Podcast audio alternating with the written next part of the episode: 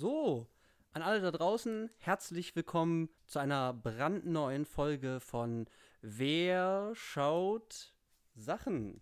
Na wir. Okay, ich war gerade Okay, verwirrt, dass du oh nicht Mann. eingestiegen bist. Ah. Oh Gott. Ah, Oh Mann. du, Verkackt. du untergräbst schon wieder hier meine Vorbereitung. Das ist ja furchtbar. Okay, egal. Ja, ähm, Wer schaut Sachen ist der Podcast. Äh, wir sind Olli und Janis, hi. Ja, wir reden nicht lang drum rum. Wir haben nämlich heute ein heißes Eisen, Mm. was wir hoffentlich zu purem Podcast-Gold schmieden werden. Und zwar ist das Im Netz der Versuchung, Originaltitel Serenity von 2019. Mm. Und wir werden uns mit diesem Film beschäftigen in unserer brandneuen Kategorie, brandneue Rubrik, mal wieder ist es soweit, und zwar das Kino des Absurden. Wie immer die Frage, ja, was ist das? was ist das Kino des, also was ist die Rubrik? Ja, absurd ist natürlich ein sehr, sehr breiter Begriff. Und Kino des Absurden kann eben ganz, ganz viel, glaube ich, sein. Wenn man das mal so googelt, dann findet man eben so einschlägige, einschlägige Regisseure, wie zum Beispiel David Lynch, die Mhm. für ihre äh, absurden Ästhetiken bekannt sind. Aber darum wird es vielleicht an späterer Stelle gehen. Das heutige Beispiel, glaube ich, liefert das nicht so sehr. sondern das ist tatsächlich eher eine Rubrik für Filme, wo wir sagen, äh, warte mal, was? Das existiert? Und wir können das gar nicht glauben. ja, weil es Ähm, einfach keinen Sinn macht, dass es existiert. Genau. Und ich glaube, da passt auch unser heutiger Kandidat, glaube ich, gut rein. Mhm. Also äh, ohne jetzt irgendwie anzunehmen, dass wir direkt derselben Meinung sind, aber ich glaube, ich hoffe, dass, ich hoffe, dass die Leute, die uns zuhören, das sich noch angeguckt haben vorher oder es zumindest in Erwägung ziehen, sich anzugucken, denn man kann es eigentlich nicht glauben, was das ist. Ja, und natürlich ist es umso besser, wenn man vorher nicht allzu viel weiß, was das ist, weil die. Erfahrung, das im Moment zu realisieren, was hier passiert, ist Ja. einfach einmalig. Ja, das würde ich eben auch sagen. Habe es jetzt auch das zweite Mal gesehen und das ist schon was anderes. Also auch hier jetzt mal ein ganz, ganz großer äh, Spoiler-Alarm, äh, wo wir, glaube ich, glauben, dass das schon einen sehr, sehr großen Unterschied auf eure ähm, Wahrnehmungserfahrung macht, wenn ihr schon wisst, worum es da geht und was das, was das macht. Wie wenn ihr von Shutter Island die letzten 20 Minuten zuerst sieht, wie ein guter Freund von mir. Dann ist das halt ein Problem. Ja, also so, so, viel zur, so viel zur Rubrik. Und jetzt übergebe ich an dich, Janis, und du kannst uns mal ein bisschen was sagen. Was ist das eigentlich für ein, für ein, für ein Film? Von der Produktion her, wer hat das gemacht? Wer ist da mit dabei? Und so weiter. Genau, ich versuche es relativ knapp zu halten, was die Produktionsdaten angeht. Also, 2019 haben wir schon gesagt, dass dieses Werk ist geschrieben und inszeniert worden von Stephen Knight. Yes. Ist vielleicht vielen Leuten kein Begriff. Er ist hauptsächlich als Drehbuchautor tätig und hat so ein bisschen so eine durchwachsene Filmografie, würde ich sagen. Also, er hat eine Oscar-Nominierung gekriegt für das beste Drehbuch für Kleine schmutzige Tricks von Stephen Frears. Bekannt ist auch auf jeden Fall, denke ich, ähm, Eastern Promises von David Cronenberg. Hm. Dann auf der anderen Seite gibt es aber halt auch so Sachen wie The Seventh Son, was vielleicht Gott. ganz schön aus Schrott ist. Ähm, Yep.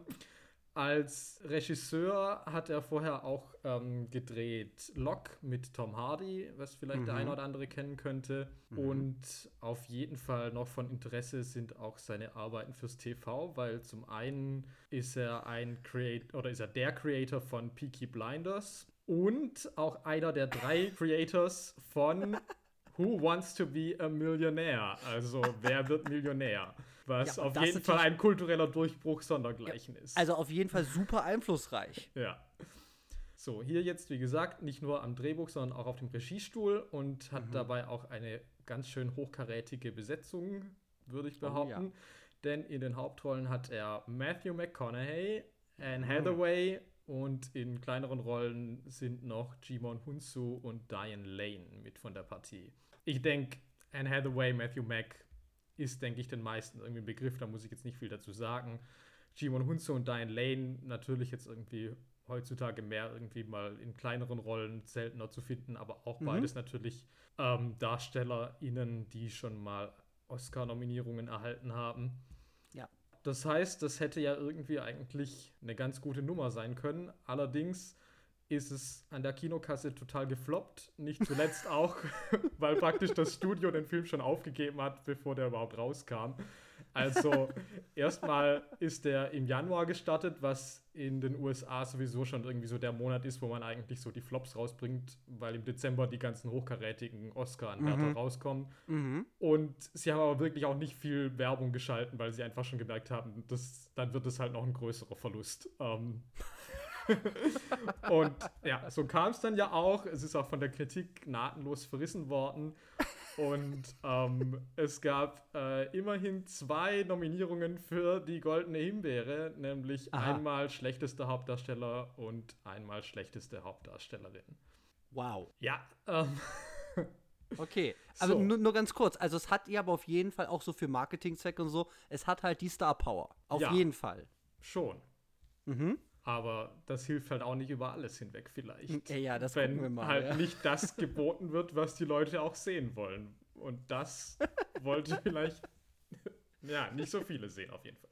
Ja, ja, das werden wir noch sehen, ja. Okay. Gut, dann starte ich mal mit der Inhaltsangabe. ich Gott. hoffe, sie wird nicht zu lang und verworren, aber es ist nicht so Ja. einfach bei diesem Film, weil ähm, Ja. ja. Aber gut, wir starten. Also, die Hauptfigur ist Baker Dill, gespielt von Matthew McConaughey. Und der lebt auf einer Insel namens Plymouth Island. Er ist ein Veteran des Irakkriegs und verdient jetzt aber auf dieser Insel sein Geld damit, dass er auf seinem Boot, das Serenity heißt, daher auch der Titel, ähm, Mhm. zusammen mit seinem Maat Duke äh, Touristen zum Angeln aufs Meer hinausfährt. Allerdings läuft das Geschäft nicht sonderlich gut, was vielleicht auch daran liegt, dass Baker bei den Ausfahrten vielmehr davon besessen ist, einen riesigen Thunfisch zu fangen, den er selbst Justice nennt. Ja. Und schon in der ersten Szene beispielsweise bedroht er nämlich seine Kunden mit einem Messer, weil er selbst den Fisch angeln will, anstatt den Kunden den Vortritt zu lassen. Ja. Aber anstatt die Schuld bei sich selbst zu suchen, wirft Baker dann beispielsweise Duke vor, dass seit Dukes Frau gestorben wäre, dieser in Pech bringen würde und sie deswegen diesen Fisch nicht fangen. Ja. Ähm, das sagt er allerdings vielleicht auch nur, weil er eigentlich will, dass Duke sich eine lohnenswertere Arbeit sucht. Mhm. Ja, aber ganz genau. Also er hat halt nicht so viel Cash, aber als Neben Nebeneinnahmequelle ähm, wird Baker aber noch von einer Frau namens Constance dafür bezahlt, dass er mit ihr Sex hat. Ja. Diese Constance sucht übrigens immer nach ihrer Katze, die ständig davonläuft. Ja, immer, ne? Immer. Jeden Tag. Ja, immer wieder. Verdammte Katze. Ja. So, und außerdem gibt es einen Mann in einem Anzug und mit einem Aktenkoffer, der ständig versucht, Baker zu treffen. Er verpasst diesen aber immer ganz knapp. Und eines Tages dann taucht auf der Insel Bakers Ex-Frau Karen auf. Und mit dieser Ex-Frau hat Baker einen 13-jährigen Sohn namens Patrick. Und Karen erzählt ihm jetzt davon, dass ihr neuer Ehemann Frank sie und ihren Sohn misshandelt und dass sie ihn aber nicht verlassen kann, weil er sie sonst umbringen würde. Und Mhm. stattdessen bietet sie Baker 10 Millionen Dollar an, dass er mit Frank rausfährt und ihn dann, wenn Frank betrunken ist, auf hoher See über Bord, Bord wirft, damit er von den Haien gefressen wird. Aber Baker lehnt dieses Angebot zunächst ab. Am nächsten Tag trifft dann Karens Ehemann Frank auf der Insel an, ein und bietet dann Baker eine Summe von 10.000 Dollar an, damit er ihn auf die Ausfahrt mitnimmt. Ja. Selbst hier bleibt Baker aber zuerst standhaft. Er wird dann aber schl schlussendlich von Duke überredet, der von dem Angebot gehört hat und ihn dann schließlich davon überzeugt, dass die beiden das Geld ja gebrauchen können. Und Baker sagt aber zu Duke, dass er auf dem Boot auf jeden Fall in seiner Nähe bleiben soll, damit er nicht der Versuchung erliegt. Mhm. So fahren sie dann zu dritt aufs Meer raus. Karen bleibt währenddessen an Land. Und auf dem Schiff zeigt sich dann nochmal ganz deutlich, dass Frank wirklich ein richtiges Ekel ist. Ja. Er will später noch zum Hafenstrich und mit einer minderjährigen Prostituierten schlafen. Und er redet auch ganz abfällig über seinen Stiefsohn, also Bakers Mhm. Sohn, der wohl den ganzen Tag nur zurückgezogen vor seinem Computer sitzt. Ja. Dennoch widersteht Baker der Versuchung und bringt ihn nicht um. Sie fangen einen Hai und kehren alle drei wohlbehalten an Land zurück. So, da Frank aber jetzt eigentlich einen Thunfisch fangen wollte und keinen Hai, planen sie einen erneuten Trip für den nächsten Tag. Ja. Und erneut beschwört Ka- Karen Baker nochmal, dass er doch Frank töten soll und sie sagt, sie soll es für den, für den gemeinsamen Sohn tun, dessen Plan das Ganze auch gewesen sei, denn der Sohn will Gerechtigkeit, also er will Justice. Justice. So, und dann auch in der Nacht kommt Karen nochmal zu Baker auf sein Boot, um ihn weiter zu überreden und er willigt schließlich ein, dass er den Mord begehen wird. Er will dann aber anschließend nicht nur das Geld, sondern er will auch seinen Sohn wieder treffen. Mhm. Der Deal steht und die beiden haben außerdem noch Sex miteinander. Yes. Und als dann danach Baker nach Hause kommt, wartet dann dort dieser mysteriöse Mann im Anzug auf ihn.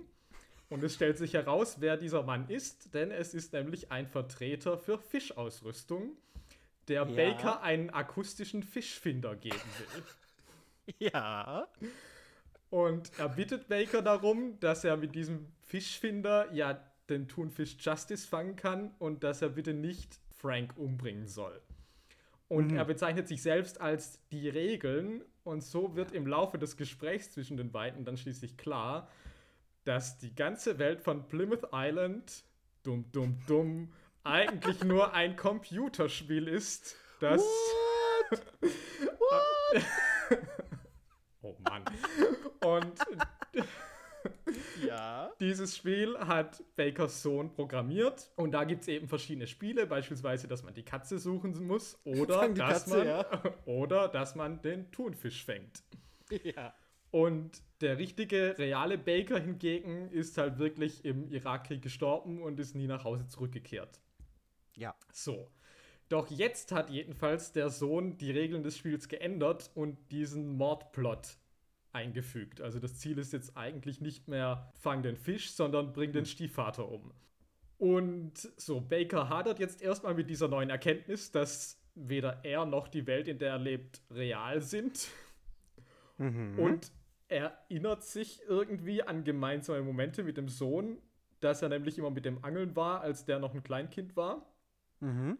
Und auch die anderen Charaktere auf der Insel versuchen es wie der Vertreter, dass sie ihn von dem Vorhaben abzuhalten und wollen auch, dass er einfach wie üblich den Fisch fängt und nicht Frank umbringt. Ja. Und deswegen beispielsweise geht Duke sogar so weit und lässt Frank schwer verprügeln, sodass der eigentlich nicht fähig wäre, auf die Ausfahrt mitzukommen.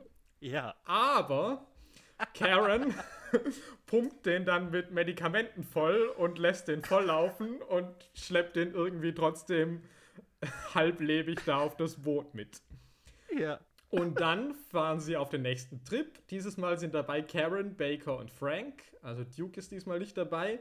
Allerdings ist auch heimlich Constances Sohn mitgekommen, weil er Baker Glück beim Fischfang bringen will. Also praktisch auch wieder dafür sorgen will, dass das Spiel seinen normalen Ablauf nimmt. Ja. Deswegen haben die jetzt ein Problem, weil sie eigentlich unter Anwesenheit des Zeugen diesen Mord nicht begehen können. Und dann taucht aber Justice auf. Und dann Ja. schaffen sie es, dass Baker den Thunfisch Justice an der Angel hat und sie dann gemeinsam Frank überreden, dass er, da ja der, er der Kunde ist und er auch den Thunfisch fangen wollte, dass er die Angel übernehmen soll, Mhm. was dieser schließlich auch tut und dabei von Justice über Bord gezogen wird und wohl dann im Meer ertrinkt. Mhm. In der realen Welt führt Ja. das dann dazu, dass Patrick, also der Sohn, der das Spiel designt hat, auch jetzt den Mut aufbringt, seinen echten gewalttätigen Stiefvater zu töten. Er wird dann wegen Mordes angeklagt, aber seine Mutter sagt für ihn aus, dass er das nur aus Notwehr getan hat und er wird schließlich aufgrund mildernder Umstände zurück in die Obhut seiner Mutter übergeben. Und abschließend verändert dann Patrick noch einmal das Spiel, denn er programmiert auch sich selbst in die Welt von Plymouth Island ein und so wird er dann am Schluss endlich wieder vereint mit seinem toten Vater in der digitalen Welt. Check. Ja, das ist das. Das ist die Handlung von im Netz der Versuchung. Ja. Und da fehlen halt auch noch Sachen. Also ich meine, das war super lang, aber ich glaube, das hat der Film wirklich auch verdient, weil man muss das einfach auch mal aussprechen, Ja, was da aufeinander folgt. So, ja. genau. Also Baker Dill. Schon dieser? Name. Also das Ja. ist ja dann auch noch ein Fake-Name, den er irgendwie von seinem Lehrer, der eigentlich Dylan Baker heißt, aber trotzdem. Was? Baker Dill? Baker Dill, ja. ähm, genau. Er ist hin und her gerissen zwischen Fang den Fisch und töte den Mann deiner Ex-Frau. Ja, schwere Entscheidung. Schwere. Wenn das halt auch noch der Fisch ist, den du schon immer fangen wolltest. Ja, es ist halt wirklich der, das Einzige, was ihn irgendwie rumtreibt. Er hat ja auch dieses kleine Tagebuch, wo er festhält, wann er ihn nicht gefangen hat. Und so, so. Also, er ist echt besessen von diesem Fisch. Ja. Zu Recht, weil er ist darauf programmiert, Klar. diesen Fisch fangen zu wollen. ja, aber zu diesen ganzen Sachen, da, da, da kommen wir doch so. Also, du hast uns jetzt ja gesagt, das ist ein Film, der fängt irgendwie an mit was und auf einmal dreht er irgendwie voll am Rad. So. Da kommen wir noch, noch gen- genauer dazu, wie wir das irgendwie finden oder was wir dazu sagen. Aber eben, es ist so eine Töte meinen neuen Mann für mich, weil der ist gewalttätig, äh, kriegst dafür einen Haufen Geld. Story. Ja. Genau, Ähm, und das ist ja erstmal so. ganz interessant, dass das ja auch das, die ein, der einzige Plot ist, der natürlich irgendwie vermarktet wurde, weil es vermutlich auch schwer Mhm. ist, den anderen Plot, ein Mann Ja. ist besessen von einem Thunfisch namens Justice, irgendwie ähm, Ja. an den Mann zu bringen. Und was Ja. natürlich vermutlich auch ein Grund war, warum so, so viele Leute natürlich auch verarscht gefühlt haben von diesem Film, Mhm. ist, dass es eigentlich diesen klassischen Film-Noir-Plot irgendwie hat. Mhm. Dass man sagt, okay, da kommt eine Lady aus deiner Vergangenheit und sagt, hey, ich habe ein Angebot für dich. Bring meinen Mann um. Und ich meine, in allen anderen Filmen würdest du halt auch sagen, trau der Lady nicht. Weil Ja. wenn eine Lady kommt und sagt, ich gebe dir 10 Millionen Dollar, bring meinen Mann um, dann führt die eigentlich wahrscheinlich noch was ganz anderes im Schilde und betrügt dich am Schluss irgendwie hart damit. Und am Schluss. Ja. Ja. Also ist Mhm. halt eigentlich so eine klassische Femme Fatale Story. Denkt man. Ja, ja, total. Das hätte ich auch gedacht. Du hast mir damals auch den Trailer irgendwie gezeigt. Und dann war so, ach so, ja, das, das wird so ein, in Anführungszeichen, klassisches Szenario mit Matthew Mack und, und Anne Hathaway. Ja. Genau, äh, ich habe auch noch mal den Trailer ja auch noch mal gesehen. Ich muss sagen, dass diese andere, also ich habe einen deutschen Trailer gesehen, der dauert 90 Sekunden Okay. ungefähr. Und tatsächlich war da sowohl die, die Noir-Story Mhm. als auch diese, diese Insel Mhm, okay. als Thema tatsächlich mit drin. Also was ist Plymouth Island? Weil da gibt es ja diese Erzählungen, jeder weiß alles über jeden oder jeder weiß immer alles. mhm. Ähm, und das ist ja auch so, also irgendwo passiert das in einem Hotelzimmer und das sieht dann Consuela und die erzählt das dann irgendwie der, also so, es, das weiß immer irgendwie sofort jeder, was irgendwo passiert. Ja. Und, und das ist zumindest so auch im Trailer. Und ich meine, äh, der Trailer, den ich gesehen habe, endet dann mit dieser Karte, wo Plymouth Island drauf ist, diese Riesenkarte und komplett nur, nur Wasser drumherum ist. Also als ob einfach nichts anderes auf der Welt existiert als Plymouth Island. Und das macht mir zumindest in diesem Trailer, den ich da heute nochmal noch mal recherchiert habe, zumindest so eine Art von geheimnisvolle Insel oder geheimnisvolle Welt, hinter der mehr steckt, als man denkt, auf neben diesem ähm, Noir-Szenario. Ja, wobei ich, also ich habe jetzt den Trailer natürlich nicht präsent, aber ich Mhm. trotzdem auch denken würde, wenn ich nichts über den Film weiß, würde ich mir halt vielleicht denken, dass es halt mehr ist, okay, klar, es ist irgendwie eine kleine Gemeinschaft, aber ja auch, okay, dann, wenn da jeder alles weiß, dann fliegt vielleicht halt auch einfach das Mordkomplott auf. Oder ich werde dann wiederum erpresst von jemandem, der davon weiß und äh, mir droht, zur Polizei zu gehen und mich zu verraten oder irgendwie sowas. Ob ich dann jetzt gleich denken würde, das muss irgendwas Übersinnliches, nicht Reales sein, Mhm. weiß ich halt nicht. Ja. Müsste ich nochmal checken.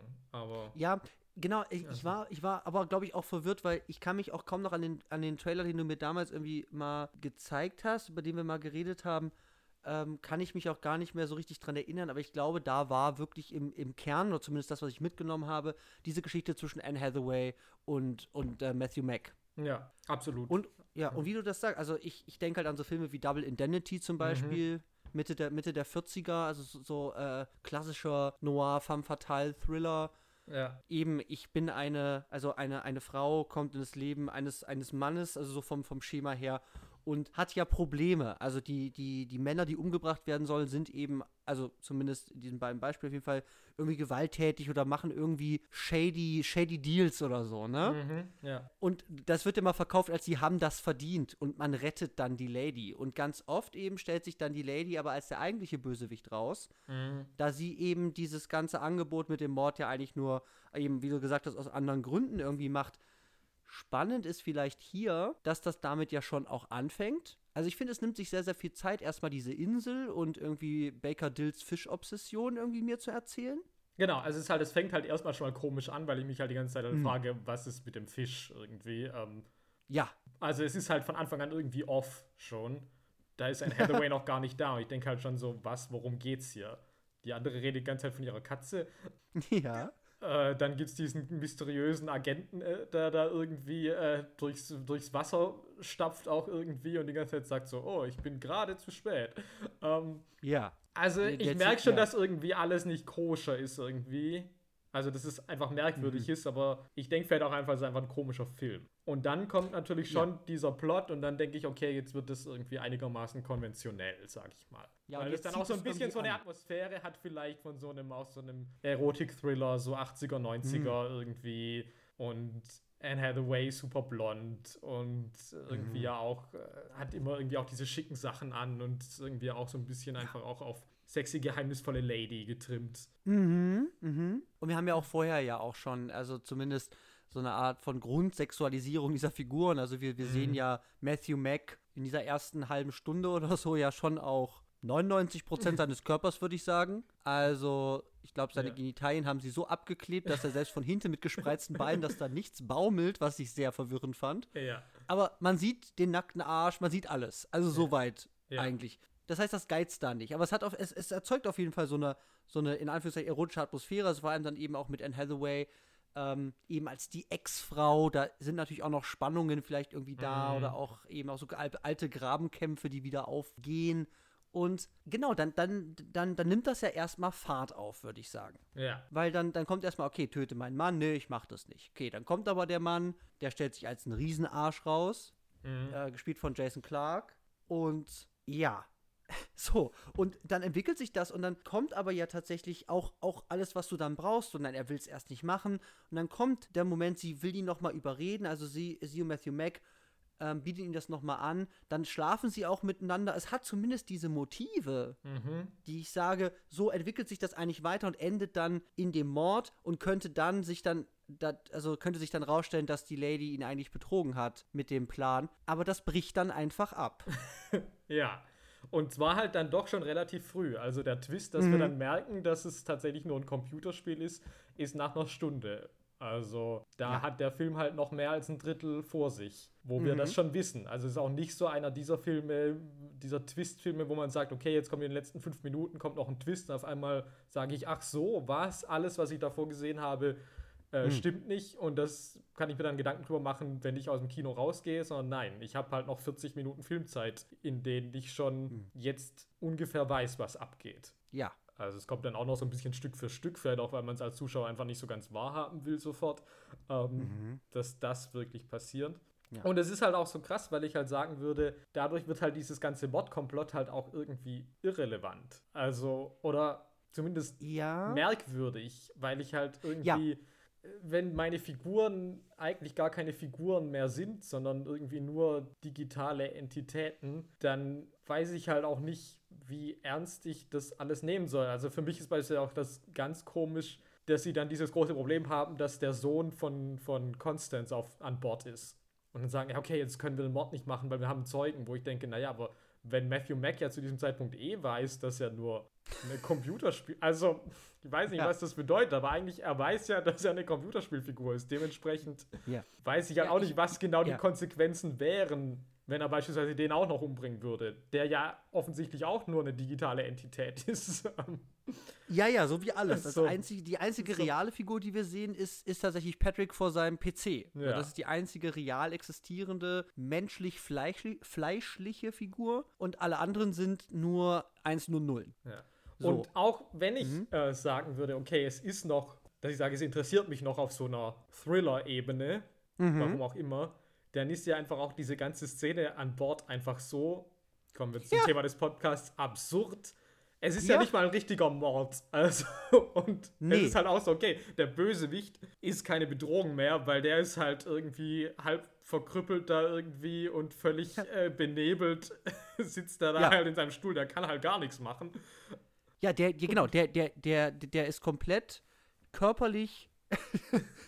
ist, der ist ja einfach total kaputt. Ja. So, also, und deswegen, also ich sage, in so, in so einem Szenario wäre ja dann, sagen wir mal, die Ermordung des, des Mannes, oder wenn du das eben als Höhepunktszene machst, dann kann das ja mit Gefahren, der wehrt sich, es gibt einen Kampf auf dem Boot, Ja. äh, so, Anne Hathaway gerät noch in Gefahr, wird bedroht. Also solche Szenarien kennen wir irgendwie alles und die wären dann eher mit einem wirklich auf Spannung hingetriebener Story irgendwie in Verbindung zu bringen. Aber du hast eben diesen klaren Cut in der Mitte von alles ist ein Computerspiel. Da nimmt es sich auch sehr, sehr viel Zeit für die Thematik von wie geht Matthew Mack da um, weil das ist ja nicht mal in einer Szene abgehandelt, sondern das geht, ich weiß nicht was, 15, 20 Minuten gefühlt Mhm. ähm, so wirklich diese Frage nach, was mache ich jetzt, wenn ich weiß, dass ich eigentlich nur eine Computerspielfigur bin und meine Welt, in der ich lebe, nicht das ist, was ich gedacht habe, dass sie ist. Und dann greifst du das wieder auf. Und dann ist es aber eben nicht mehr die, ich ermord jetzt den Mann, um meine Frau zu retten, sondern ist es eben auf dieser metaphorischen Ebene, da sich irgendwie ja, da ja klar ist, dass so wie das Matthew Mack angehen wird, wird das vielleicht das Schicksal von diesem Jungen beeinflussen, der eben vor dem PC sitzt. Ja, aber dafür, davon Ja. sehen wir halt viel zu wenig und haben wir halt viel zu wenig, weil wir auf dieser Realitätsebene uns ja irgendwie immer nur für Bruchteile von Minuten irgendwie mal befinden. Ich meine, der spricht ja auch nie. Also wir Ja, hören da, dass außerhalb der Tür da immer der Stiefvater schreit, also dass wirklich da eine Form von häuslicher Gewalt stattfindet, mhm. aber mehr wissen wir irgendwie auch nicht. Also, ja, genau. Beziehungsweise ist ja auch ganz interessant, dass beispielsweise ja auch dann am Schluss rauskommt, dass der Stiefvater in Wirklichkeit nur ein Bauarbeiter ist. Und dementsprechend ja, Ja. vermutlich auch nicht dieser reiche, mächtige, ich weiß nicht, was der ist, Gang Immobiliengangster oder was auch immer, ähm, der da in, in dem Computerspiel ist. Ja, ich muss aber noch mal auch noch mal sagen zu der Endszene, also eben, das hat diesen Cut, dann geht es um was ganz anderes und dann holt es das noch mal rein, diese, diese Crime, sagen wir mal, Story. Mhm. Und ich meine, dann, dann nehme ich das halt nicht ernst, weil wie ist das inszeniert? Also ich meine, der, der Mann Frank, ja, der, der, der wurde verprügelt, sitzt total blutend, fertig, die Badewanne ist komplett rot, das Wasser gefüllt, blutvoll. Der sitzt da, ist total verletzt, er sagt, seine Hand ist gebrochen, der ist, der ist komplett kaputt, ja wirklich. Und Anne Hathaway kommt und kriegt ihn mit so einer verrückten, aber Daddy, fang mir doch bitte den großen Fisch, weil du so stark bist. Und zeig mir doch, was für ein Mann bist du doch bist, Daddy, so. Und- oh, wenn meine, denk mal doch nur, meine Kehle wäre eine Angelrute. Oh, du kannst das doch halten. Ja, ich spüre es. Daddy. Und das ist halt, also worüber wir halt auch nochmal reden müssen, ist halt die Sexualisierung all dieser Figuren. Wenn ich mir vorstelle, dass das alles der Sohn programmiert hat. Ja, Entschuldigung, was? Also, also, ah, du hast schon gesagt, also wie nackt ist Matthew Mack in diesem Film? Ganz schön nackt. er ist schon sehr nackt, ja. Ja, dann was? Der hat halt Sex für Geld. Ja, klar, weil der Check. beste Dad der Welt ist auf jeden Fall irgendwie auch jemand, der seinen Körper verkauft. Ja. Und ganz geil, ähm, muss ich, Fun Fact, ähm, als ich hier für den Podcast recherchiert habe, bin ich auf das Drehbuch im Internet gestoßen Mhm. und habe da auch rausgefunden, dass praktisch ähm, im Original gab es noch die Zeile, dass es neben Fang den Fisch, äh, Fang den Thunfisch und Such die Katze war im Originaldrehbuch noch vorhanden. Ja, und im American Hotel gibt es so ein Pornospiel. Karen liebt ihren Daddy. Wo ich denke, was? Dieses 13-jährige Kind designt Ja. sich dann die Mutti mit dem Stiefvater. Und das ist ja wirklich auch die Frage selbst, weiß, also wie gesagt, das hat es ja nicht in den Film geschafft. Aber trotz Ja. allem auch das, was ich jetzt sehe, ist halt die Frage, ist Anne Hathaway wirklich so eine sexy Hausmutti? Ähm, Mhm. weil Ja. sagt die wirklich immer Daddy? Ja, also ich meine, so. also ich und mein, auch ja. und dann halt auch diese Sexszene zwischen Anne Hathaway und Matthew Mack, wo ich halt auch mich frage dann, hat das der Junge dann programmiert? Also ich meine, das ist dann natürlich zu einem Zeitpunkt, wo ich mich natürlich auch frage, was, dazu kommen wir auch noch später, was Ja. für eigenen Willen entwickeln dann irgendwann ja die Computerspielfiguren oder zumindest Matthew Mack. Aber auf jeden Fall scheint Hm. da schon irgendwie sexuell ganz schön was im Argen zu sein, das irgendwie nicht weiter thematisiert wird.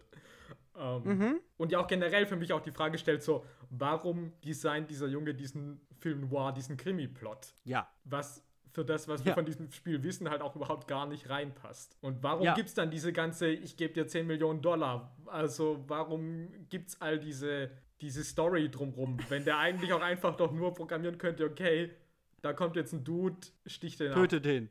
Ja, genau. Dann kann der immer noch sagen, so, nee, ich will ja nicht töten oder doch, aber ja. da jetzt erst so eine riesen Story drumrum zu bauen, macht ja auf so einer Ebene von einem Computerspiel, das eigentlich anscheinend ja sehr simple Tasks zu, zu ja. haben scheint, ja überhaupt gar keinen Sinn. Ja, das ist schon sehr out outside the box, würde ich sagen. Also das irgendwie konsistent als Werk dieses Jungen irgendwie zu sehen. Ja, ich glaube, wir können dann uns jetzt, glaube ich, auch drüber unterhalten. Also ich, mhm. wir haben, weil wir eben, wir haben über jetzt erstmal über, über diese Noir-Einflüsse und wie das dann damit umgeht. Und ich würde halt sagen, durch diese Endszene droppt es das einfach komplett, weil ich meine, dieses, diese Ermordungsszene auf dem Boot am Ende ist halt das lustigste und bizarrste, was ich halt je gesehen habe, vielleicht. Ja, ja. Also, ich muss ich mein, auch laut lachen.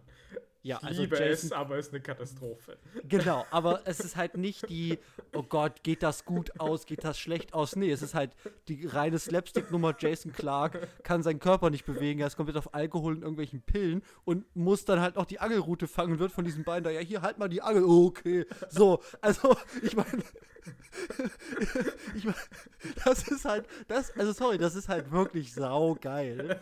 Es ist aber halt komplett bizarr, dass das in diesem Film drin ist. So. Ja.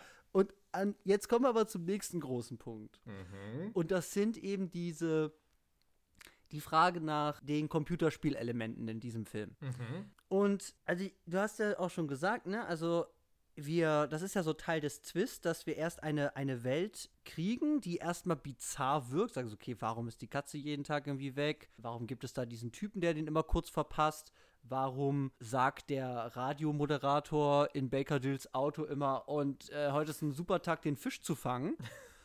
so, also das kommt ja immer mehr. Mhm. Und das macht es halt dann immer fragwürdiger, was ich da eigentlich sehe und wird dann eben aufgelöst mit, ah, das ist alles ein, ein Videospiel. So. Und das passt natürlich in, okay, du hast ja sogenannte NPCs, also ähm, Spielcharaktere, die eben ähm, Aufgaben für dich haben oder so, oder dann eben dazu dienen, dass du sie auch gerne mal dann eben spielen kannst.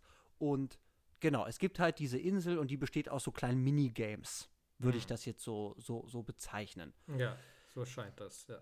So, aber neben diesen, diesen klaren Spielelementen stellt das ja auch noch größere Fragen. Und ich finde das ganz spannend, wie es das schafft, weil du hast diesen Twist nach einer Stunde. Matthew Mack ist in einem Computerspiel. Und dann ich glaube, das ist schon ein bisschen später, wo er dann an dem Strand sitzt, auf diesem, auf diesem ähm, Holzstamm, der da so liegt. Und dann kommen einfach so, oder ich sag schon vorher, auf jeden Fall kommen dann so einfach so zwei verschiedene Tonspuren, zwei verschiedene Stimmen eingeblendet, die mm. nur ganz kurz irgendwie Sachen sagen von, ja, Machine Learning mhm. und künstliches Bewusstsein und im Code können sich Anomalien bilden, was eben dazu führt, dass in einem Programm sich so eine Art von künstliche autonome Intelligenz entwickeln kann. Ja, das, das, ähm, ja. also es ist, es ist davor, glaube ich, es ist, ähm, mhm. er, er ist da unter Wasser, also er springt da von den Klippen und ist da irgendwie und, Ach, und da schwimmt. ist das, ja.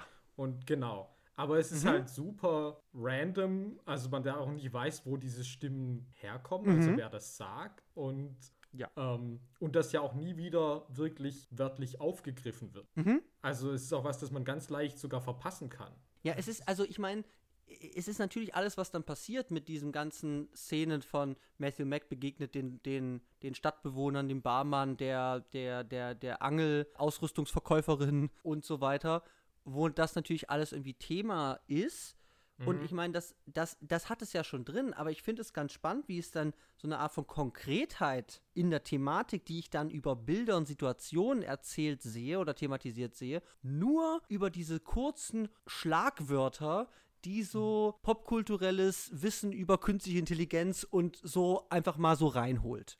Und einfach nur so antriggert und dann ist das irgendwie da. Und wie du sagst, danach redet da eigentlich keiner mehr drüber, sondern ich sehe dann eigentlich nur Matthew Mack in seinen Situationen danach, wie er eigentlich daran irgendwie mental ja auch hart zugrunde geht. Ja, und das ist ja aber irgendwie für mich halt so überhaupt nicht konsequent, dass das mir ja suggeriert, okay, die einzige Figur mit einem wirklichen Bewusstsein wäre ja dann Matthew Mack. So verstehe ich den Film. Würdest du da oder Ja, naja, zumindest ja. Das ist jetzt halt die Frage, weil eben, Ja. wir gehen jetzt mal, also äh, so, ich, ich, ich, ich würde mal so ein kleines Gedankenspiel machen, ja? Mhm. Also, wir nehmen jetzt an, eben diese Insel ist Teil eines Videospiels. Da, Ja. und alle Figuren sind Figuren in einem Videospiel, die sind programmiert. So, ja. dann habe ich ja schon ein Problem. Weil verkauf deinen Körper für Geld scheint vielleicht keines dieser Spiele zu sein.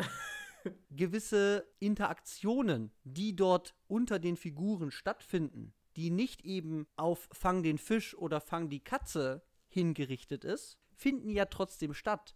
Also es gibt so eine Art von soziales Leben, was eigentlich außerhalb von den Spielregeln, die wir zumindest so erklärt bekommen, also von diesen Minigames, die es da zu geben scheint, irgendwie funktionieren. Und da ist eben die Frage, ist es nur Matthew McConaughey oder sind es eben auch die anderen Figuren, weil die scheinen ja so eine Art von soziales Leben da ja auch irgendwie zu haben, was nicht Teil eines von außen gespielten Game-Narration oder, oder, oder, oder Gameplay zu sein scheint.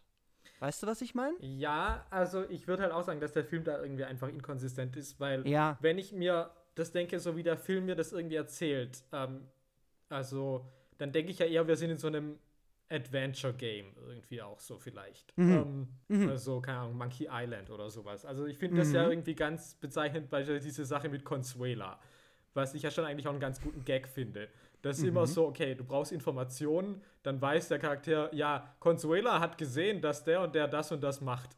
Ähm, Ja. und ich denke, das finde ich, ist schon ein bisschen so wie in so einem Adventure, wo du halt irgendwie den richtigen Dialog führen musst, um jetzt praktisch die Information rauszukriegen, um den nächsten Quest irgendwie, Ja. da weiterzukommen. Ja. Und dann fände ich es aber A, eben plausibler, wenn der Film das konsequent machen würde, dass es nur Szenen gibt, in denen Matthew Mack anwesend wäre. Weil für mich Aha. eben bei Szenen wie Anne Hathaway im Hotel ist für mich halt die Frage, wie und wo soll das in diesem Spiel jetzt irgendwie vorhanden sein? Außer es gibt halt wirklich Karen loves her daddy, aber das macht halt für mich Ja. noch weniger Sinn. Und dann würde das für mich auch ein bisschen mehr Sinn machen, weil dann beispielsweise auch so Sachen wie, okay, was, du brauchst Geld, verkauf deinen Körper, weil du brauchst Haken, um den Fisch zu fangen. Ähm, Genau. Das wären ja schon, wo ich sagen würde, da wären ja Verknüpfungspunkte, um zu sagen, das ist der Ablauf des Spiels. Allerdings ist halt das, was ich irgendwie da, da mal kurz sehe auf dem Bildschirm von dem Jungen, sieht aber halt eher aus wie so ein First-Person, ganz Mhm. simples, ja, wie so ein Minigame, bei dem es eigentlich nicht irgendwie um, man keine Dialoge führt oder irgendwie Mhm. jetzt tausend verschiedene Quests an tausend verschiedenen Orten macht, sondern man sitzt halt einfach, es ist einfach so ein Angelspiel. Wo ich eigentlich denke, Ja. da sitzt halt, man sieht gar keine Person, sondern man hat halt so eine Angel und muss die irgendwie bewegen, um den Fisch zu kriegen.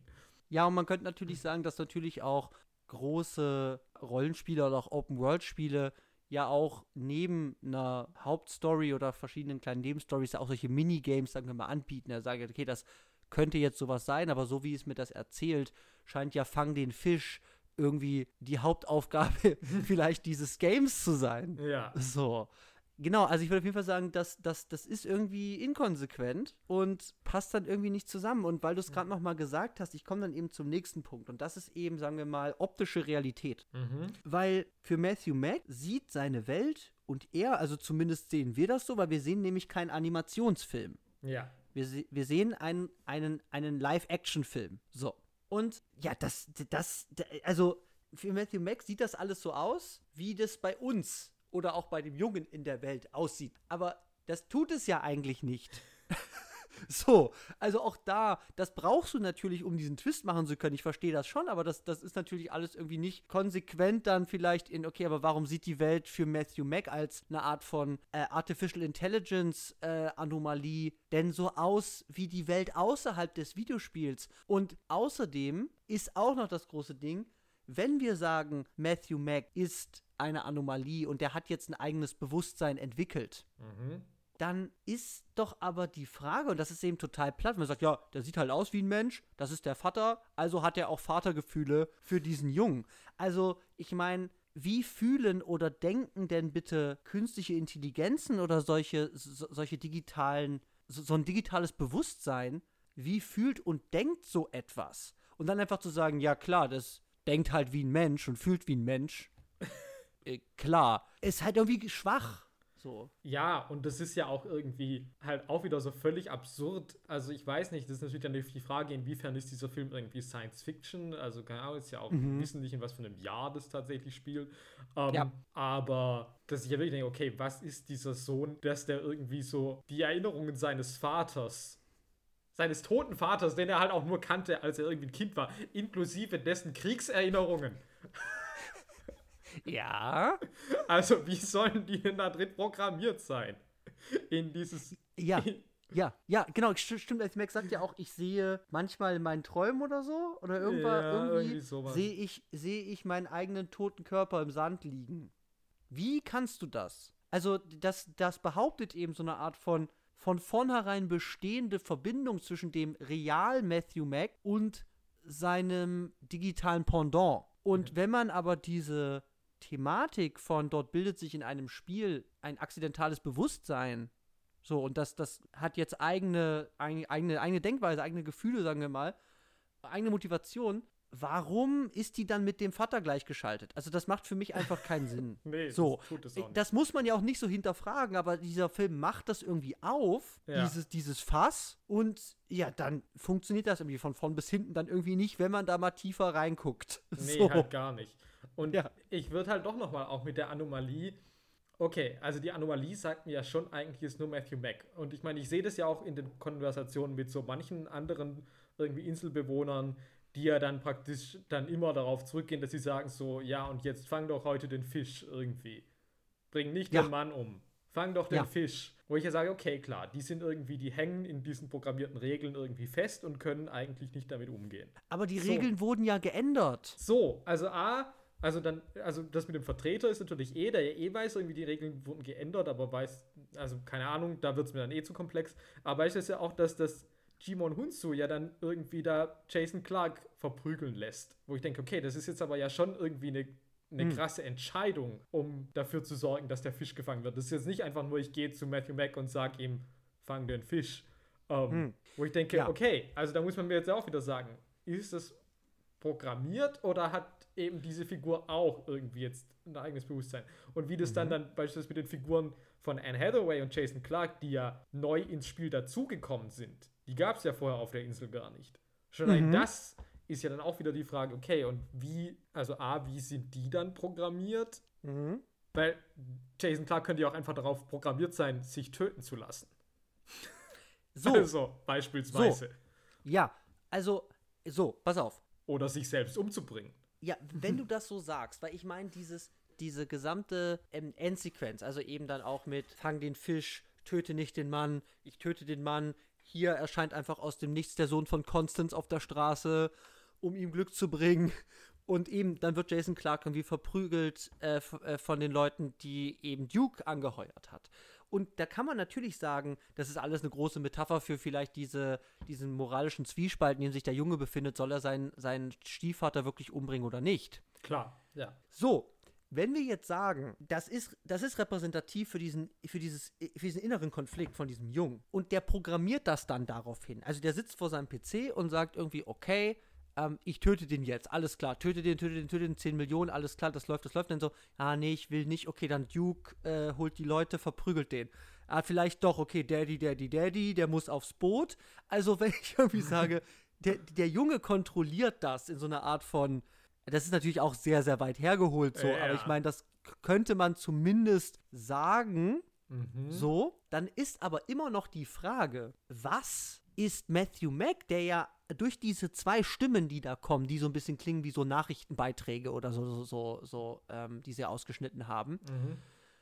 Wenn er eine Anomalie ist und sich eben bewusst ist, dass das ein Spiel ist und er seine eigene Existenz darin irgendwie hinterfragt, seine eigene Rolle, wie passt er dann da rein? Also wie, wie, wie passiert, wie funktioniert dann, dass der Junge das alles programmiert und das dann aber doch so läuft, wie Matthew Mack das, also ich, also das, das, ich krieg das gar nicht zusammen. Mhm. Also weißt du, weil du hast halt wirklich dieses, okay, entweder programmiert der Junge alles oder du hast halt diese Anomalie-Thematik. Und die Frage ist ja wirklich noch, dieses Spiel, wenn wir jetzt nicht denken, dass der Junge das alles programmiert, dann scheint es ja irgendwie so zu wirken, als ob das Spiel grundsätzlich, also alle Charaktere für Fang den Fisch sind und eben nicht für Töte den Mann, Ja. Bis auf Anne Hathaway.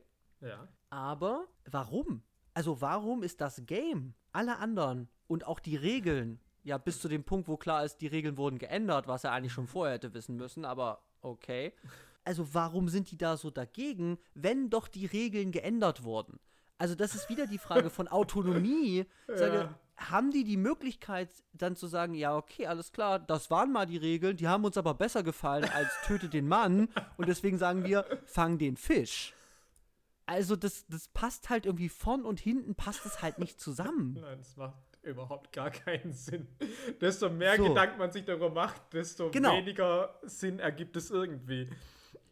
Genau, man muss das auf dieser metaphorischen Ebene, muss man das lassen. Man sagen kann, okay, du hast diesen inneren Zwiespalt, der dargestellt ist durch die Position der Leute, die sagen, fang den Fisch und töte den Mann, so, hin und her. Und weiter darf man da nicht reingucken.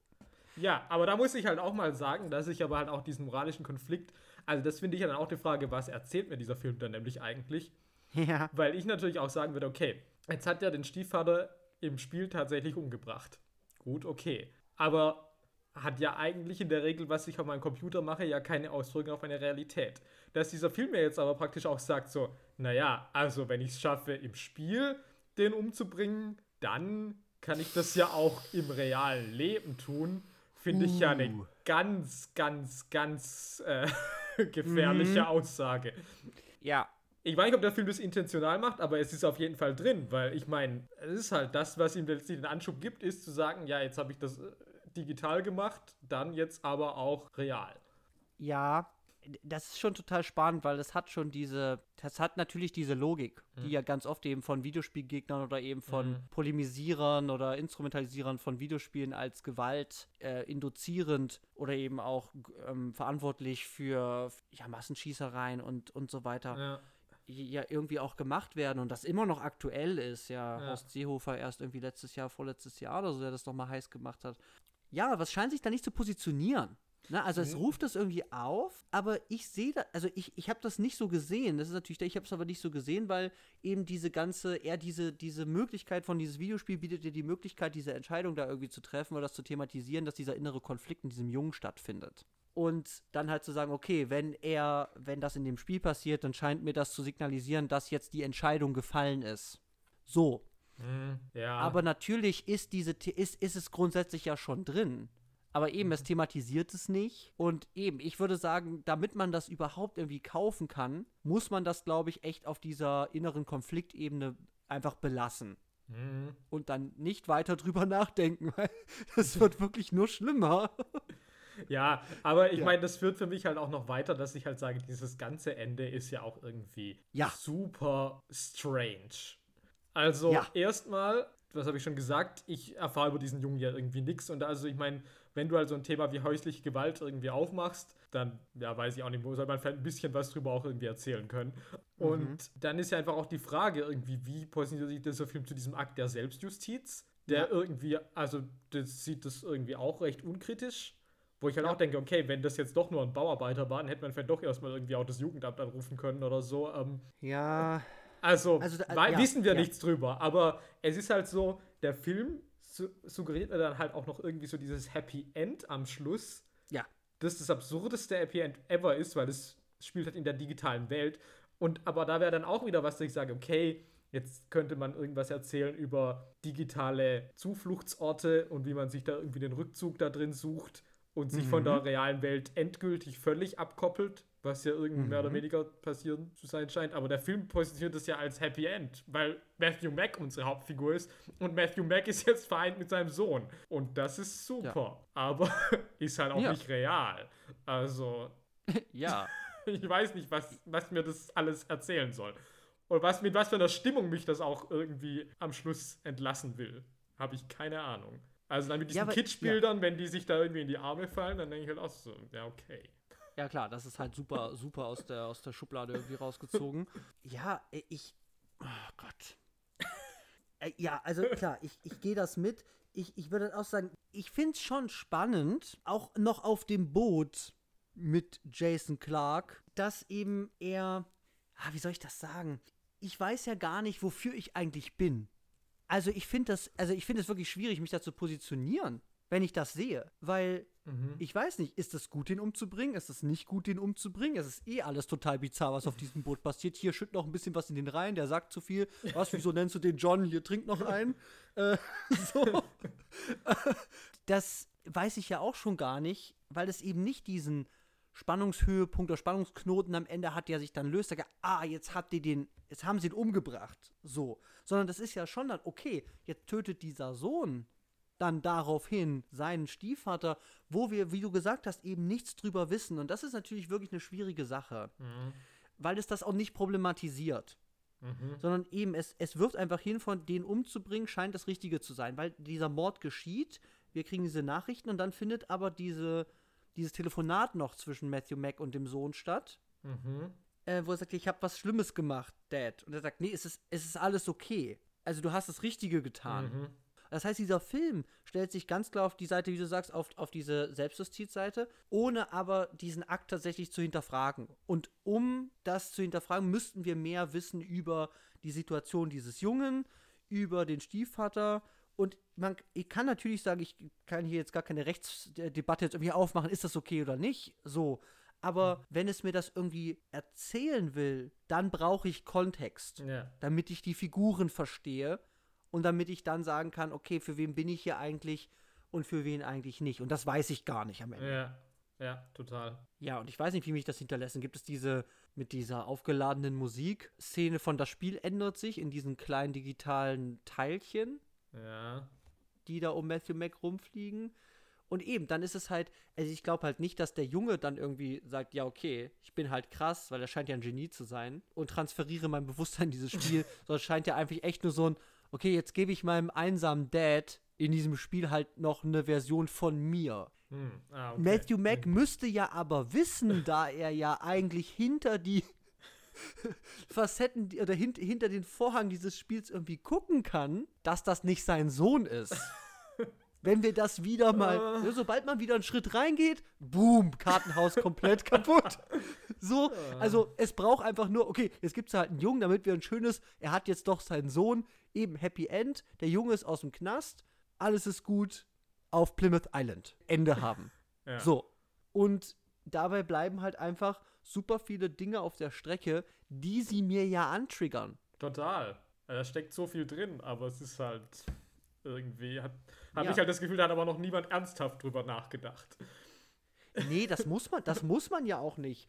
Aber wenn das so ein Film ist, der sich dann eben so schmückt mit Federn von, ja, guck mal hier, hier geht's um Machine Learning und so, ja, äh, dann okay, alles klar, äh, weiß ich halt nicht.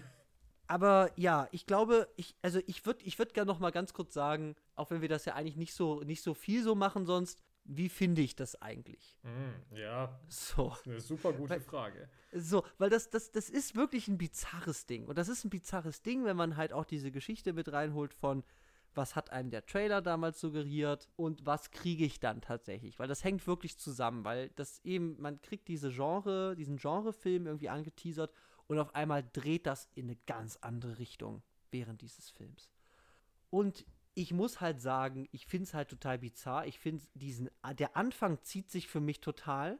Diese, erstmal die ganzen Figuren und so kennenlernen, das interessiert mich alles nicht. Sobald Anne Hathaway da ist, wird's irgendwie gar nicht, tatsächlich. Mich hat das irgendwie so, so oh, das dauert und dauert und dauert. Dann wird es ein bisschen besser, als dann Anne Hathaway und Jason Clark kommt. Aber tatsächlich nimmt das für mich Fahrt auf, sobald dieser Twist raus ist.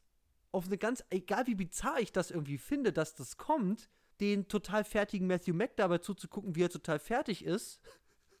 Und, und mit Leuten redet, die sagen, ja, ne, fang den Fisch, Dr. Bob, geh doch mal in Therapie und so.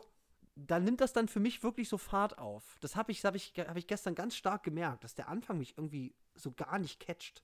Nee, ich finde, weil wir fangen ja eigentlich schon so in Medias Res irgendwie an, da direkt mit dieser ersten mhm. Justice-Szene. Und die ist halt schon so absurd, dass ich halt eigentlich instant ja. hooked bin, weil ich halt schon sage so, was ist hier los? Warum muss Matthew Mack diesen Fisch fangen? Warum ist er so besessen davon?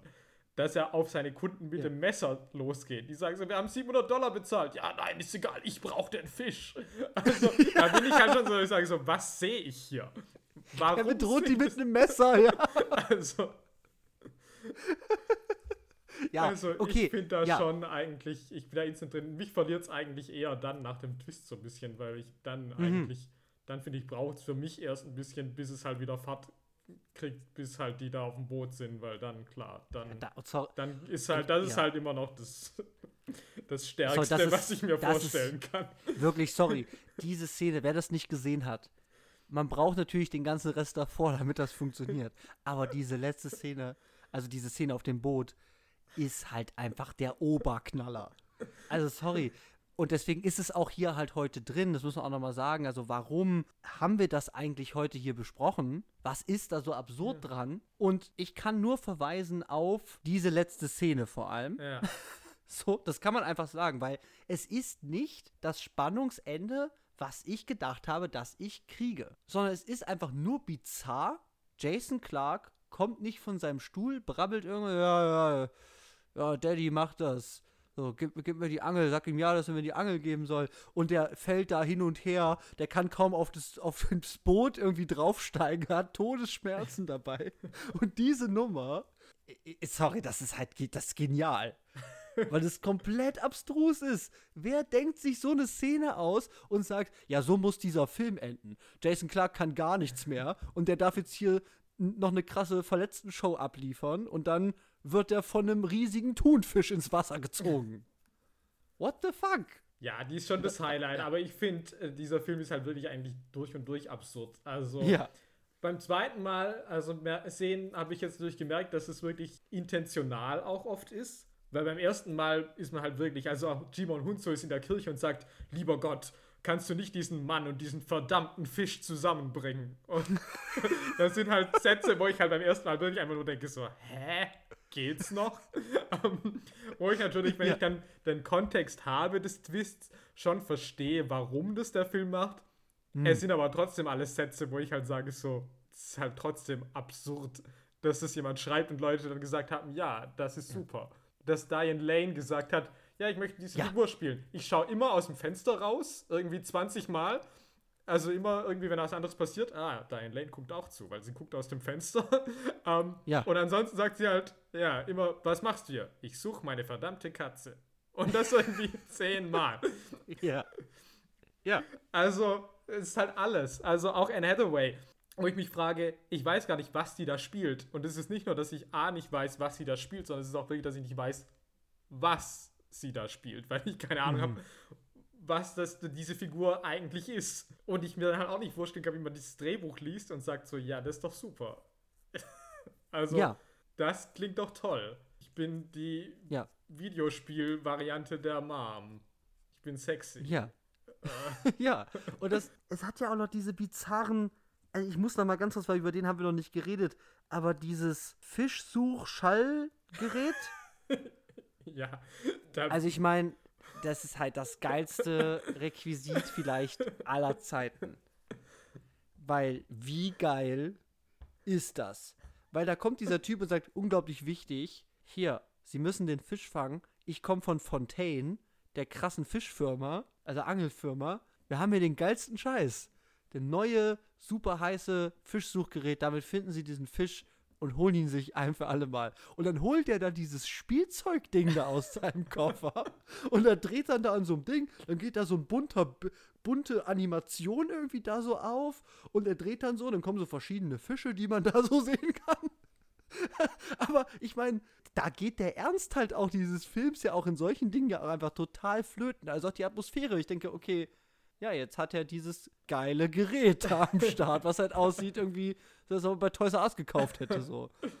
ja, das sind halt auch wirklich so Sachen, wo ich, ja, also wo ich mich halt auch wirklich super gut amüsiere. Also das ist halt auch dieses Ding. Ja. Ich kann diesen Film nur empfehlen, weil ich halt trotzdem auch sage, ich finde ihn halt super unterhaltsam und er ist halt super einzigartig. Ja, Er ist vielleicht Schrott, das kann gut sein, mit Sicherheit. total.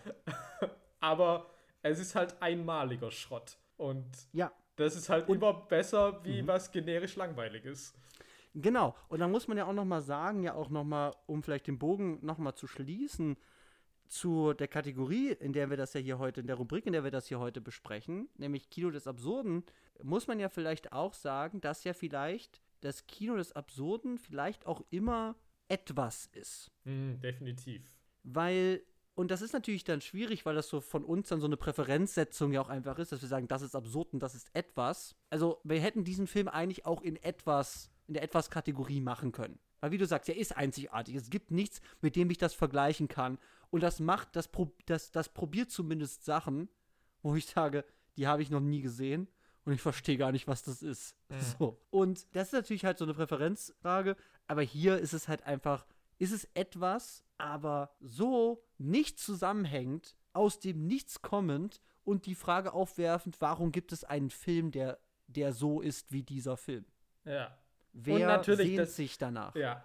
Und natürlich, das ist, du hast schon recht, natürlich ist das irgendwie so ein ganz schmaler Grad, wo ich natürlich irgendwie bei manchen Filmemachern irgendwie sage, ja, die sind halt irgendwie genial und das hat man vielleicht zuerst noch nicht verstanden. Und ich hier halt einfach sage, wie kann es sein, dass man das schreibt, dass irgendjemand dann irgendwie Millionen von Dollars investiert, eine riesige ja. Crew irgendwie nach Mauritius fliegt, ja. große Stars sagen, ja, ja ähm, das wird der nächste Hit, die da irgendwie monatelang daran arbeiten und das rauskommt. Ja. Das kann ich mir halt einfach nicht vorstellen. Ich kann mir das auch gar nicht vorstellen, was irgendwie die Dialoge am Set sind, wie die sich Leute darüber unterhalten.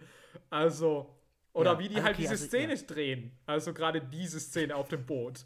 Und dann die am Schluss nach Hause gehen und sagen so, wow, das war halt super intensiv, nicht? Ja.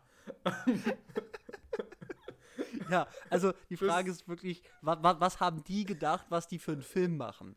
Also es würde ja. mich auch mal interessieren. Ja, total. Ja. Also ich habe da jetzt leider auch auf die Schnelle nichts gefunden, ähm, mhm. weil ich erinnere mich, glaube ich, nur, dass ich einmal gelesen hätte, dass Anne Hathaway halt praktisch gesagt hätte, ja, das wäre ja auch irgendwie falsch vermarktet worden. Aber ich mich halt auch immer noch frage, ja, aber wie hätte man es denn vermarkten sollen? Weil der Trailer ja. sah vielleicht einigermaßen Standard aus, mhm. aber hat mich natürlich irgendwie gecatcht.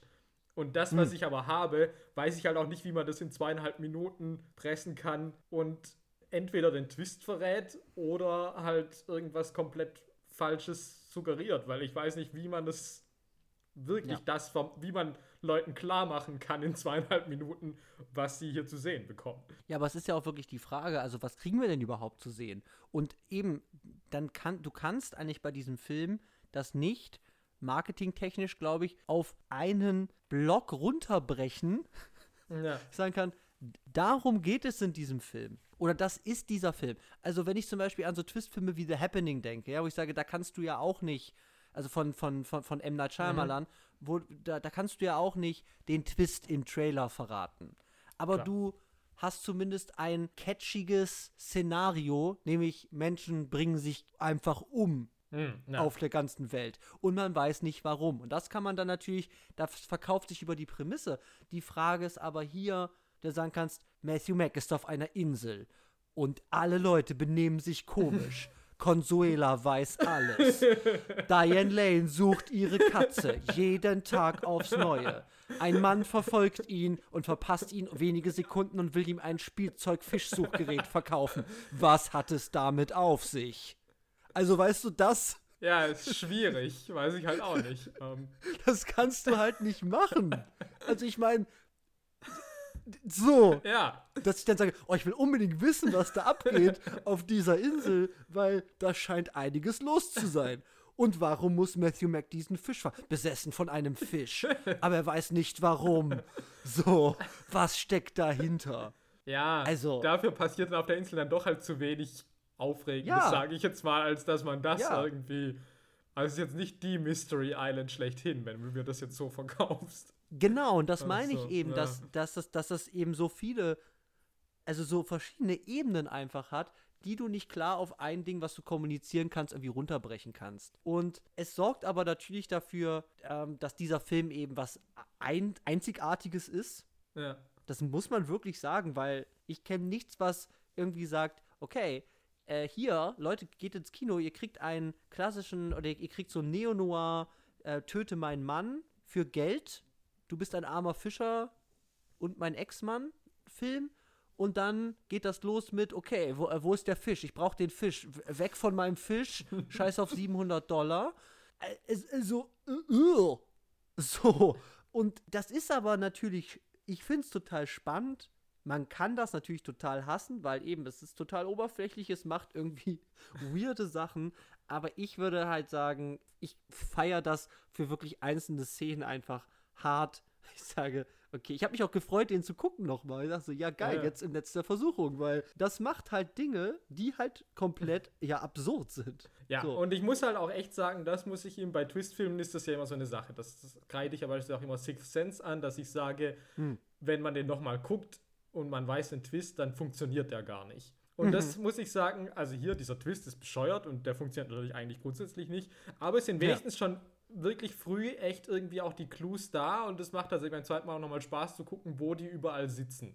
Mhm. Also es ist tatsächlich ein Film, bei dem auch das nochmal sehen tatsächlich gar nicht doof war. Ähm, wenn man diesen Scheiß Mhm. halt eh gucken will. Aber, Ja. ähm, Ja. aber also da, also ja, wenigstens kann man da sagen, es ist nicht, also es ist schwierig, weil einerseits verarscht der Film den Zuschauer, andererseits bemüht er sich auch irgendwie, den Zuschauer nicht zu verarschen. Das ist irgendwie paradox, aber so ist halt dieser Film Ja. vielleicht auch einfach.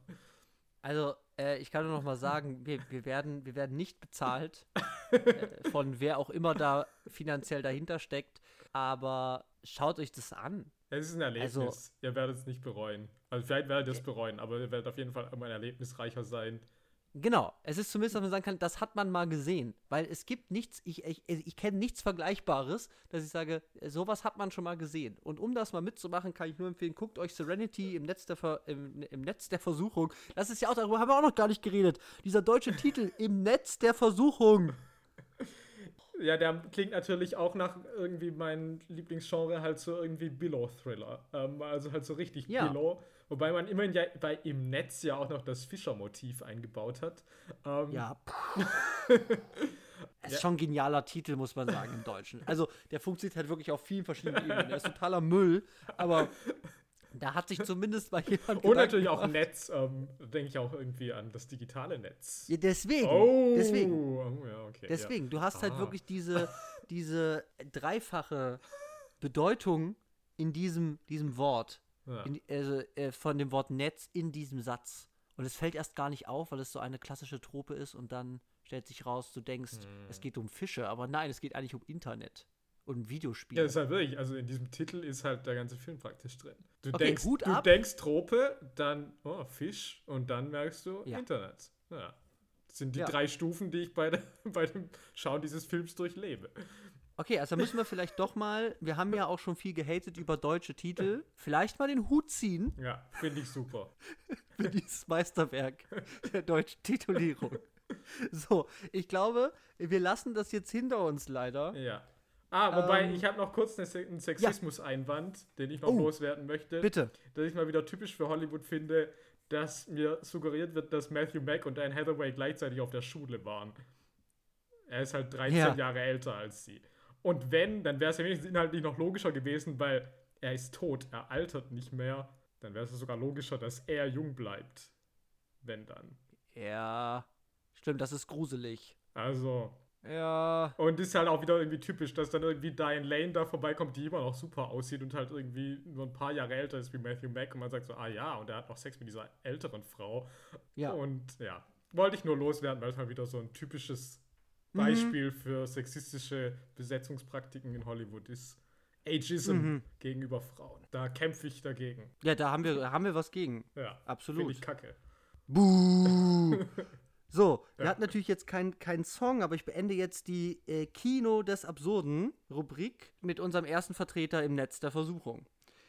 Es bleibt jetzt nur noch, wie immer, ein, eine Sache zu tun, und zwar die Top 3. Drei, Top 3. drei, 1, 2, 3. 3, 2, 1. Drei. Gut. okay. So, also Top 3, ja. Heute haben wir uns gedacht, da ja dieser Film hauptsächlich auf einer Insel spielt, auf der ja einiges Verrücktes, wie wir gelernt haben, so vor sich geht, haben wir uns gefragt, was sind denn unsere Top 3 Inseln in Filmen? Hm. Also tatsächlich nicht, welche Filme sind gut oder finden wir gut, die auf Inseln spielen, sondern nein, welche Inseln sind nice. Mhm. So, kann schon mal sagen, war doch schwierig. Mhm. Ja, ich So bin eine- super unzufrieden mit meiner Wahl, aber naja. so eine, so eine Inselbewertung zu machen. Aber ja, ähm, ich habe ich hab hier gerade, ich muss auch sagen, ich habe tatsächlich viel zu viele Inseln. Ah, okay. Dann kannst du ja noch Ähm, ein paar Honorable Mentions raushauen. Ja, ich kann ja, das kann ich gerne mal machen. Also ich habe äh, Honorable Mentions ist natürlich ähm, bei mir ähm, Skull Island, die, die, die Insel von King Kong. Mhm. Dann haben wir äh, die Insel auf, ja, okay. Dann haben wir die Insel, ich glaube, es spielt auf einer Insel. Ich weiß noch immer, was du letzten Sommer getan hast. Mhm, mhm. Ja. Classy Wahl, ja. Ähm, so, und jetzt das Problem ist, ja, ich, ja, ähm, mehr, mehr kann ich, glaube ich, nicht machen, weil ich mich noch entscheiden muss. Aber mal gucken, was da noch kommt. Ich habe hier noch ein paar. Okay, ich gebe noch als Honorable Mention The Island von Michael Bay an. Oh ja, stimmt, weil, natürlich. Ähm, das ist halt gar keine Twist, Insel. die Insel existiert gar nicht. Aber ich wollte einfach nur mal wieder allen, die hier zuhören, äh, The Island von Michael Bay ins Gedächtnis rufen. Das ist so eine Frechheit, ey. du, du dann wieder den Mr. Mainstream-Hut aufsetzt und sagst, ah, dieser, dieser Film, der ist doch super von Michael Bay. Ich liebe das Action-Kino. Ich habe keine Ahnung, was. Ich weiß nur, dass Ewan McGregor und Scarlett Johansson in diesem Film gut aussahen. Und Hm. ja, sonst. Das und Sachen sind in die auch. Luft geflogen. Also, wenn euch diese Sachen interessieren, dann guckt The Island von Michael Bay. Ja. Guckt es nicht. Guckt es einfach nicht. Okay, ja, fang du mal an mit der 3, dann kann ich noch kurz mit mir knobeln, während ich dir zuhöre. Okay, also die drei, also ich möchte auf diesen Inseln vielleicht überall eigentlich gar nicht sein, aber also es ist auf jeden Fall eine interessante Insel, ist nämlich die Trash Island aus Isle of Dogs von Uh. Wes Anderson, auch genannt Isle of Dogs. Es ist halt eine Mhm. Insel, da gibt es nur Müll und Hunde. aber das ist eigentlich jetzt vielleicht nicht so reizvoll. Ich meine, das ist halt eine Wes Anderson-Insel, also die sieht schon irgendwie gut aus. Also der Müll ist schon auch Mhm. gut designt und geordnet. Ähm, akribisch, würde ich behaupten. Ähm, Ah ja, ich habe Ja. ich hab das, ich hab das leider nicht gesehen, ich habe es auch gelesen, ich konnte es leider nicht sagen, aber es klingt natürlich nach einer guten Insel, weil es die Isle of Dogs ist. So, Mhm. das klingt ja schon mal eigentlich recht vielversprechend. Und da noch Müll dazu. ja. Also. Es ist eigentlich nur eine Mülldeponie, aber ja. Ja, okay. Finde ich eine gute Wahl. Mm, so, jetzt muss ich mich ja hier entscheiden. Also ist jetzt, ich habe ich hab tatsächlich Probleme, weil ich tatsächlich nicht nur die Beschaffenheit der Insel mit reinnehmen kann, sondern auch Dinge, die vielleicht nicht natürlich dort sind und deswegen einfach Dinge, die man auf dieser Insel machen kann oder die da halt einem passieren können. So. Mhm. Und deswegen nehme ich jetzt mal auf der 3. Ach mein Gott, komm, nehmen wir es einfach. Ich nehme Alcatraz aus The Rock. Mhm. Also San Francisco, be berüchtigte Gefängnisinsel. Ein Film, der auf dem großen Mythos natürlich basiert. Die Insel, von der niemand geflohen ist. Doch einer hat es geschafft. Es ist Sean Connery. Und der bringt jetzt nach einem Terroranschlag die Leute da wieder rein. Ich finde es einfach, also, es ist ein Kultfilm meiner, meiner, meiner Kindheit. Ich mag den, glaube ich, heute auch immer noch als Actionfilm. Und das ist eine, das ist eben eine, eine, eine Insel mit einem Gefängnis drauf, also super, um da Leute einzusperren, die man da als Geiseln gefangen hält. Da gibt es super viele kleine Tunnel, die, die man da reinkommt, verrückte Verbrennungsanlage, wo man sich da durch so Feuerstöße durchrollen muss, was dann schon Connery auch macht. Also, da, da, da gibt es eine ganze Menge, was da abgeht auf dieser Insel. Und es hat natürlich auch für dieses Bedrohungsszenario durch seine Nähe zur Stadt, weil es wird ja gedroht, mit Giftgasraketen auf San Francisco zu schießen, Mhm. ist das natürlich auch nochmal ein Punkt, äh, weswegen die vielleicht in dem Film auch ganz gut funktioniert, weil du natürlich auch den Blick auf diese Millionenmetropole ja auch hast. Mhm. Von dieser Insel alleine aus. Und deswegen ist bei mir jetzt mal erstmal ganz klassisch Alcatraz aus The Rock. Okay. Ich habe auf der 2, du hattest es schon in deinen Honorable Mentions, es ist die Skull Island von Ja. King Kong, also speziell der, die King Kong-Verfilmung von Peter Jackson. Ähm, Mhm. Ja, tropische Insel ist halt auch wieder die Frage, ob man da sein will, weil da sind halt irgendwie gigantische Rieseninsekten, Ja, äh, Dinosaurier und halt Ja. ein gigantischer Affe. Aber zumindest der Affe ist eigentlich auch ganz sweet eigentlich dann am Schluss. Ja, aber Also- eigentlich auch nur, wenn du, wenn du eine blonde, weiße Frau bist. Ja, gut. Ähm, ja. Weil dann perfekt. Ja, dann Also ist ich halt meine, du musst- genau, du musst dich halt ein bisschen arrangieren so. Also ist ja nicht ganz einfach, wie du so mit dem erstmal klarkommst, aber dann ist okay. Da hast du nämlich vielleicht den besten Beschützer, den du dir vorstellen kannst, nämlich den riesigen Affen. Ja. So. Ähm, ah, okay. Ja, ist auf, ist auf jeden Fall ja eine sehr vielfältige Insel. Mhm. Also hast du gesagt, von den Monstern, die da leben. Gibt ja auch in manchen Verfilmungen ja auch wirklich diesen, diesen, diesen Totenkopffels, ähm, der da irgendwie drauf ist. So, also finde ich eine gute Wahl. Ja. So, jetzt ist die Frage, was nehme ich denn jetzt? Ach komm, ich nehme es einfach. Bei mir auf der 2 ist die Summer Isle aus Wickerman. Uh. Und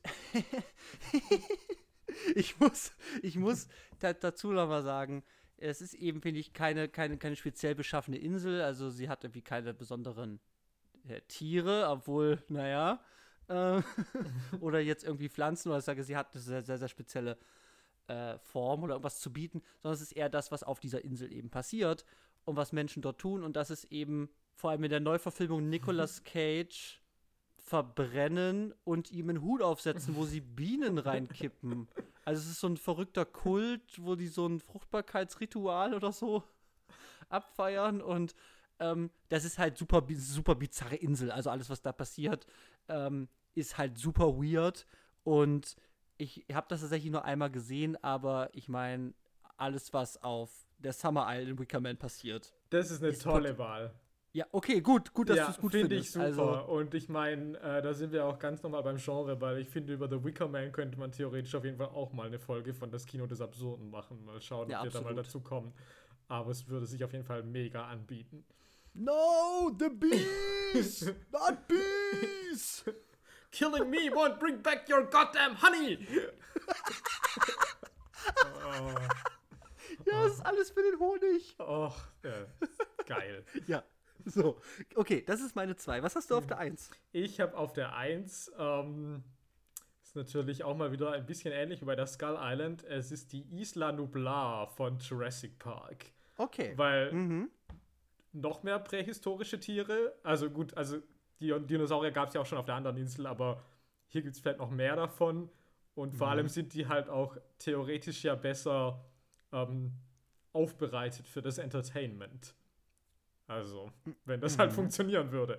Also, Vergnügungspark, Dinosaurier finde ich natürlich ja eigentlich das bessere Konzept wie einfach nur freilaufende, noch lebende Dinosaurier. Deswegen Jurassic mhm. Park, ja klar, Hinder.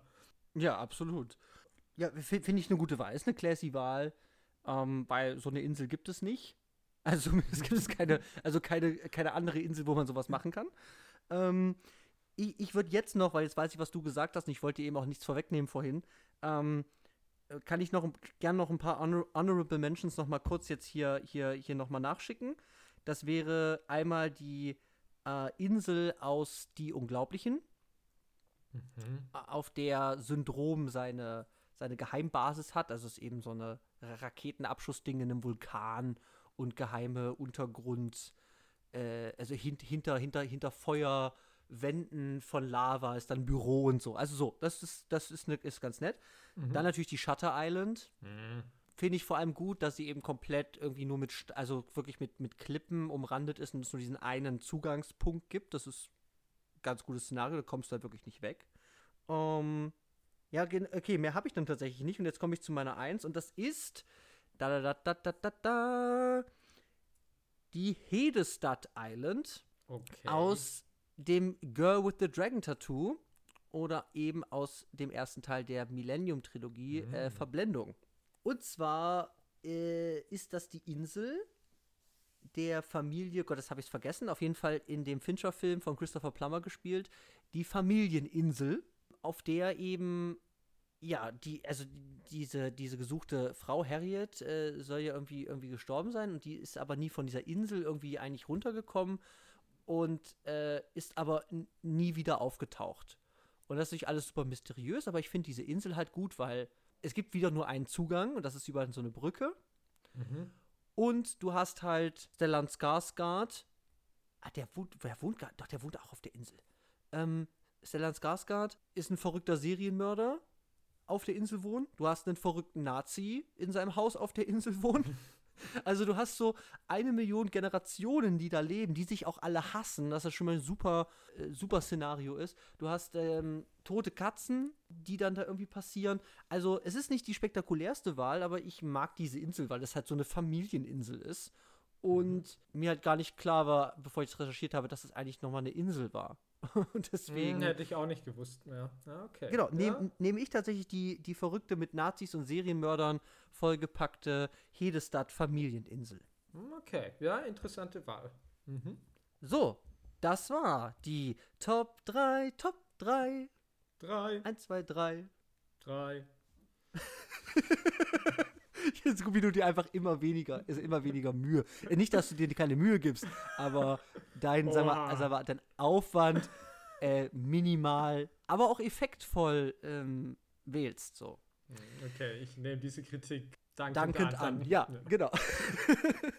so, ja, äh, wie immer zum Abschluss noch eins zu tun. Was gibt es nächste Woche? Janis, was gibt es nächste Woche? Ja, nächste Woche gehen wir mal ganz ins internationale Kino. Äh, wie genau diese Kategorie dann heißen wird, ist noch to be determined. Mhm. Aber wir gehen ins koreanische Kino und schauen mhm. uns da Durst von Park Chan-wook an. Yes. Endlich. Nach amerikanischem und schlandigem Kino jetzt auch international. Ja, ich habe das noch nicht gesehen. Mhm. Ich habe leider nur zwei Filme von, von Park Chan gesehen und ähm, ja, ich bin sehr gespannt. Ich habe den schon länger auf meiner Liste und ich finde es gut, dass wir drüber reden und dass ich den vor allem auch gucken kann. Ja. So. Und jetzt dazu angeregt bin, das zu gucken. Deswegen, ich freue mich drauf auf äh, Durst nächste Woche. Ja, insofern. Ja. Raten wir auch euch, schaut euch entweder in der Nachbereitung im Netz der Versuchung an oder zur Vorbereitung Durst. Ja, gerne. Habt eine gute Woche. Vielen Dank fürs Zuhören. Und dann wieder bis zur nächsten Folge von Wer schaut Sachen. Ciao.